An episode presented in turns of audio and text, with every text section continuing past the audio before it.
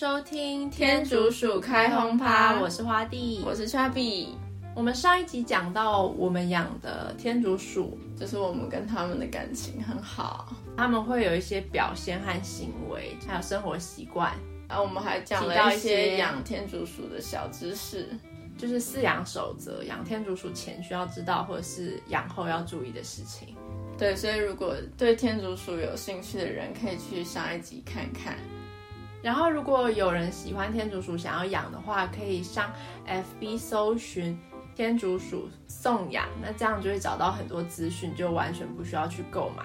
或者是另外一个领养的途径，就像是爱兔协会或者是爱鼠协会，这些管道很多，大家都可以去找找看。之所以会讲这个，是因为最近那个动画。有天竺鼠，然后大家突然都好喜欢天竺鼠，我就很担心，可能大家没有思考清楚，然后就去买一只。对啊，我们上一集有讲到养它们以前需要去注意到的事情，加上我觉得领养其实可以让你准备好你自己的知识，因为你可能会希望别人，就是你的另外一个人，觉得你是一个 capable 的，你是一个很负责任的主人，因为有些领养的他们都会要求你。至少要知道天竺鼠的一些资讯，他才会把那个天竺鼠送给你，或者是送养一些宝宝这样子。嗯，或者像是在宠物店，如果你要买天竺鼠的话，通常你的资讯都是来自于店员，然后店员常常会给错的资讯，所以那些饲主回家以后，如果他养两只，一公一母，那很快就会怀孕，对，生小孩。有时候他们就因为天竺鼠只要三个月就可以怀孕，嗯，三个月大，所以分辨公母很重要。嗯。对啊，免得你生到不行。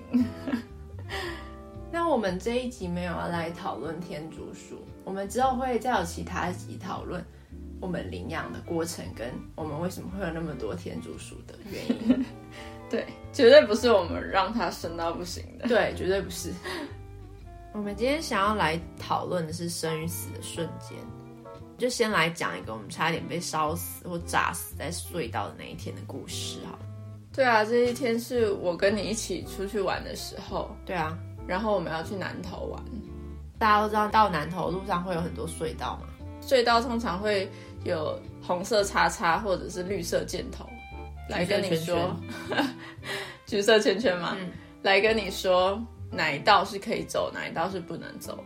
那时候两道都是圈圈，所以我们就开进去啦。我们就很觉得很正常，就开进这个。谁知道要把我们困住的隧道里面？对啊，然后开一开隧道突然停止了，就是没在前进。我们想说前面是不是有车祸还是什么的，但是好像也没有，然后也没红绿灯，所以其实根本不可能会停在隧道里，完全停止。哎，这时候就有一堆人，没有一堆啦，好像三个人吧，指挥交通的嘛，他们就突然开始在说火烧车，然后嗯跑来跑去，跑来跑去这样子。然后那时候也差不多看到一些光影，就是呢，你可以看到隧道的墙壁上有橘色反光反光的感觉。然后那时候我们才想说，啊，前面竟然有火烧车，那怎么办呢？你又退不出去，后面都是车，然后也前进不了，因为前面就有火灾啊。那时候真的是很害怕，因为那个声音和那个温度和那个光线就开始。然后声音是很大声的，轰隆轰隆轰隆。然后我记得他们有广播，但是因为那个火的轰隆声太大声了，整个隧道又有回音，根本就听不到。而且没人敢开窗户啊，因为前面是火灾耶。对啊，你怕一开那个烟跟什么都进来了，这样。嗯，你根本就没有办法听到他广播什么。然后那些在那里处理的人好像也没有指导我们应该要往哪里去，基本上你根本就没办法往。任何地方去啊，因为你左边右边都是墙壁，你前面又是火灾，然后你后面又停满了车子，你要怎么出去？可能大家一起说好，大家一起倒车啊。对啊，然后我就觉得好恐怖哦！难道我今天就要死在这个火灾现场了吗？因为我前进不了，退后不了，我没办法去任何地方，然后也没有人来跟我们说要怎么走。重点是，其实也不知道那一台车到底离我们有多远呢。对，但是你就可以听到它的声音。对，所以就是它是整台烧起来的，它就跟那个卡通或电影里面的火灾一样，就是真的有那个轰隆轰隆的声音，而且加上隧道更加明显，因为隧道本来就很暗，但是烧起来的时候你就看到那个光，嗯，对不对？还有回音的声音。我们前面的车就开始慢慢前进，然后我们就以为说，哎、嗯，前面那火灾大概是小火，因为已经处理好了，没什么问题。对啊，当你越来越往前进的时候，那个声音跟那个温度又越来越大声，越来越亮，然后越来越热，你才发现它它根本就没有扑灭那个火啊，而且那个雾是越来越多的，也越来越浓。前面那台车啊，就继续往前，然后我们就跟着。其实就开始担心说，那台车火烧车会不会烧到其他车，然后开始燃烧或爆炸，因为每个车上都有汽油油箱。对啊，电影看很多，你就会知道它燃烧就会爆炸，或者是连续烧起来。毕竟火和油是很难扑灭的嘛，就是狂燃烧。那我们是往前的时候才发现它是一台小货车，因为我们越来越往前的时候就看到一台蓝色的小货车。被火吞噬的车，看到的时候根本就无法决定现在是要怎样哎，就是你要经过它，还是你要停在那里？如果你停在那里的话，那你就停在它附近哎。对啊，我们那时候停在它附近一阵子，因为我们前面的车往前，我们跟着往前的时候，那台车突然停了，嗯，然后我们就不能往前，所以我们就在那个小货车附近。那个温度很高很高，你在车里就可以感受到那个火的温度跟那个声音，它就噼里啪啦，然后轰隆轰隆作响。我们就想说，啊，好恐怖，我会不会烧到我们的车啊？赶快开过去就好了啊！然后我就很紧张。那时候你就叫驾驶，快点快点！没有说赶快往前往前，拜托你往前吧，这样子。那个驾驶有说啊，但我不知道为什么那个驾驶当下是决定要开过那一台小货车，欸，你一直说人家是驾驶，这样别人会以为他是我们的计程车司机耶。哦，不是啊，那个驾驶是我们的朋友，然后他的个性非常的沉着稳重，所以他遇到这个情况的时候，他真的非常冷静，冷静到连我都觉得很吃惊，就是怎么会有人可以这么理性的带领我们开着车逃出隧道、逃出火场的那种感觉。嗯哼，你知道开过的那一瞬间有多漫长吗？你感觉就是那一秒钟就变成你人生的回顾的时光，因为他慢慢的经过那一台小货车的每一秒钟，你都觉得很漫长。对啊，而且他也快不了，因为前面有一台车。对，然后前面那台车也开得很慢，这样子。因为其实看不太到路，嗯，前面都是烟，就只能看到前面那一台车闪双黄灯的那个灯而已哦。还好我们开过那一台火烧车了，嗯。虽然我觉得我们根本就快被烧到了，因为你旁边都感觉到那个温度。对啊，我坐在后座靠近那个小货车的那一边，整个车子的玻璃都是辐射出那个小货车的热气。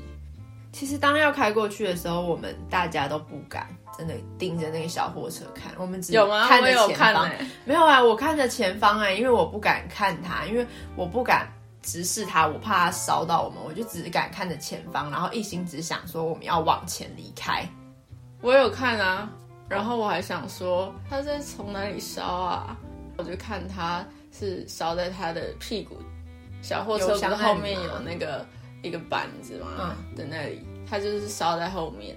对啊，他可能烧到油箱了，就是很难扑灭，所以没人把它扑灭。好不容易经过它一点的时候，嗯，它就爆炸，它就嘣的一声，然后超大声，然后你整个车都在震动，嗯，因为那一声巨响跟爆破的感觉，很像在看电影。我不是说我一直都在看着它吗？它爆炸的时候我有看着它，嗯，然后有东西弹飞出来，对对对，它后面有一个板子直接弹飞到路中间。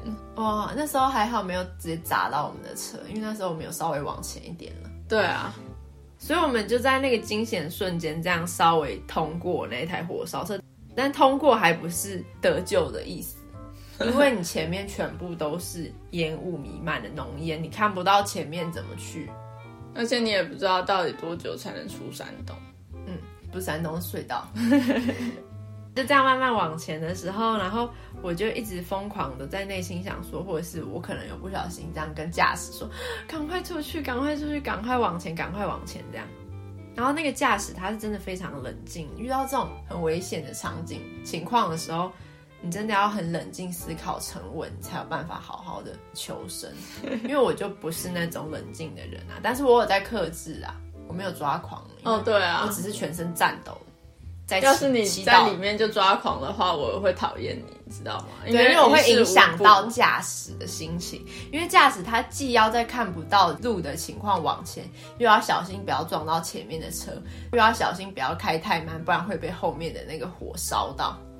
哦，对啊，但是你刚刚忘记讲到，就是那个小货车的零件喷飞到路的时候，我们后面那台车就不敢往前了。所以我们算是最后一台前进的车。对，我之后往后看，它都没有跟上来了，他可能就停在那个零件的后面被挡住吗？不知道。然后那个烟那么浓，你看不到的东西，隧道已经够暗了，你看不到出口，你看不到任何一点光的时候，你几乎就是看不到希望，你真的就是在完全暗黑的恐惧里面。所以我才想说，哇，这一天是。我们爸爸的生日，然后他竟然要在这一天就失去他两个宝贝女儿了。我那时候是真心觉得我们今天要死在这山洞里。我也是觉得，因为你出不去，你进不来，你就停在那，在火场，而且你也不能下车抛弃你的车，然后往后跑啊。如果在门口的话，可能可以啊。对，可是你已经在山洞中间了，你是要跑多久才能跑出那个隧道啊？而且其实没人敢下车吧？对啊，没人敢下车哎。当我们车子终于开了，看到外面阳光的时候，我就立马爆哭了。我很感谢上天让我活下去。哦，我还是有往后看。对，然后你说什么？我一路上都看着这些事情，然后后面发生什么事？好好的体会这样的感觉。那我们出来以后，后面我们后面就是没有车嘛，因为那个车就被阻挡在后面。嗯但是我回头看的时候，整个隧道就跟烟囱一样，冒着一堆黑烟，我们才终于逃离了恐怖的隧道。原来环球影城的那个那个浴火英雄嘛，嗯，浴火英雄，它的火场是完全呈现真正的火灾现场的情况，哎，就是又热又吵，对，又有轰隆轰隆的声音，然后温度也提升了，这样的感觉，嗯、哇，这也很恐怖哎。所以如果如果你想要体验的话，可以去那个环球影城玩一下那个游乐设施，会觉得很，因为那是很真实很真实。嗯，那天真的有捡回一命的感觉，就会觉得要放宽心，好好的活。因为有时候你一醒来，你就会忘记珍惜，不管是工作还是生活，你就会很忙，然后你就会忘了珍惜你今天或你每一刻活着的瞬间。所以等你快死的时候，你觉得？啊！我有好多事没做，我就这样死了吗？对啊，你那瞬间真的会想起我很多没做的事，就会很想要神再给你一次机会，让你活下去，你才能完成那些事情。你那个生死瞬间就一定会这样，就像是我们之前常说要在那个柏流水母湖封湖之前赶快去玩。或者是在马尔蒂夫淹没之前去玩，对啊，但现在疫情又那么严重，对啊，不可能去任何地方了。除了旅游之外，其实也有很多事是你可能想做但是还没有做的事。对啊，那你就不要说等明天或后天或大后年了，你一定要把握你的每一天。对，觉得。那那天我们之后有继续去南投玩吗？有啊，其实有，因为我们觉得都活着了。怎么能不玩呢？而且都来了。对啊，好像要把握那一天，就是幸存的生命这样。对，虽然我们边玩边想那个场景，几乎不能好好玩，因为真的是在那个恐惧当中。而且我们去亲近喂羊喂羊的时候，就会觉得，我现在到底摸的是真的吗？我怎么还在？哦，对啊，就会觉得你真的还活着吗？因为那个场景就有点必死无疑的感觉。对对，嗯、胡同死胡同的概念。嗯，那除了这一次事情之外，我真的就是你吗？嗯，我还有你有其他的事情？事 情我没有了。就是我在路边摊吃饭的时候，有一台车冲向我，只是冲向我的时候，我想说这台车在干嘛？他怎么这样开啊？嗯，结果他竟然还好，他从我旁边撞进店里。他本来应该要直接直直的对我撞，他看到我之后弯了一个小弯，然后撞进店里，把桌子全部都撞飞耶，就直接压住一个人，然后那个人就在车子底下惨叫，哎，好惨哦！为什么他会撞进来啊？我是之后看新闻才知道的，就是有一个人他停车停在对面，他打空档，然后也没拉手刹车，车子就自己开进来了。哇！但最神奇的是，车子他看到你还转 弯，就弯过去，然后从我旁边撞进去。不然其实受重伤的应该是我，因为我离他最近。不过你看新闻的话，那个人还好吗？还好啊，他好像就是没有大碍，没有大碍，但是。那时候他被压住的时候，他叫的超级惨，然后大家都冲过来把车子抬起来。那时候我就在想说，车主是在干嘛？是喝醉了吗？为什么会让自己的车撞进人家店里，还压到人啊？可是大白天喝醉也太扯了。对啊，然后反正那时候我觉得很惊恐，因为我想到本来他会撞的是的人是你，而且我离那车那么近，应该会很严重，因为他把桌子都撞飞了。哦，然后我是最靠近路边的那一桌。他是到店里才撞到人，可能他有变慢吗？对，他有变慢，因为他是先撞到桌子，桌子那些椅子都撞飞以后才撞到那个人。如果他直接撞到我的话，就直接撞我，因为我没有其他桌椅挡，因为我就坐在最路边。那时候有一阵子我都不敢去吃 路边摊，然后我对那个都很创伤症候群。对啊，那件事发生以后，我真的觉得我要把每天当做最后一天活哎。因为你随时不知道什么事情会发生，因为人真的太渺小了，不管是疾病还是任何意外，都有可能会夺走你的生命。为什么我们活着的时候会理所当然觉得我今天本来就活着啊？哦，你就会觉得很理所当然，你就不会很珍惜你的生命。嗯，好像是哎，就是你会觉得反正我明天再做就好啦，反正明年再完成就可以啦的事，但你怎么知道你明天还会活着，或者是你？下一个月还对啊，但是不要就是暴饮暴食之类。我觉得是要把握你活着的机会，去完成你想要完成的事情。像现在疫情的关系，就是也有很多不确定的因素的时候，更需要把握每一个当下。嗯，要把握你身边的人，因为那时候我们遇到这些生离死别的瞬间，你就是觉得你再也看不到你家人，想到你的家人会多难过。回来的时候，我们看到我们天竺鼠的时候，觉得很感动。对啊，就觉得哦，爸爸妈妈回来了，还好我们没有出事，还可以好好照顾他们，是这样的感觉吗？哎、啊，那你知道我们朋友有一个他生离死别的瞬间吗？不知道哎，就他那天急着去上班，然后他就走一个捷径，那应该算是一个巷子嘛，在过马路的时候可能有点急。他没有真的看来车，他就被小货车撞了，直接撞他人吗？对啊，直接撞他本人。哦，然后呢，撞到撞他就算了，他的脚还被车轮压住，压住还是碾？压住，压住，他直接停在他脚上吗？嗯，好像是哎、欸，这么恐怖啊、嗯，这么恐怖啊！然后他被压住的瞬间，他想说完了，他这辈子要残废了，没死，竟然还要残废。哦，而且他是一个很爱运动的人，对，他很爱运动。他如果失去他的双手，那那真是他就等于失去了他的喜欢的事情。嗯嗯。但他那天真的太幸运了，因为他车祸送医之后，那个医生看了一下他的脚，然后就严肃的看着他，问他说：“你真的是被车撞吗？” 因为他脚就只是有那个纹路、轮胎的痕迹，对，但是他有一一点点淤青，但是完全没有碎裂或断裂哦。那时候一定很想问他，说他是穿哪一双鞋这么保护？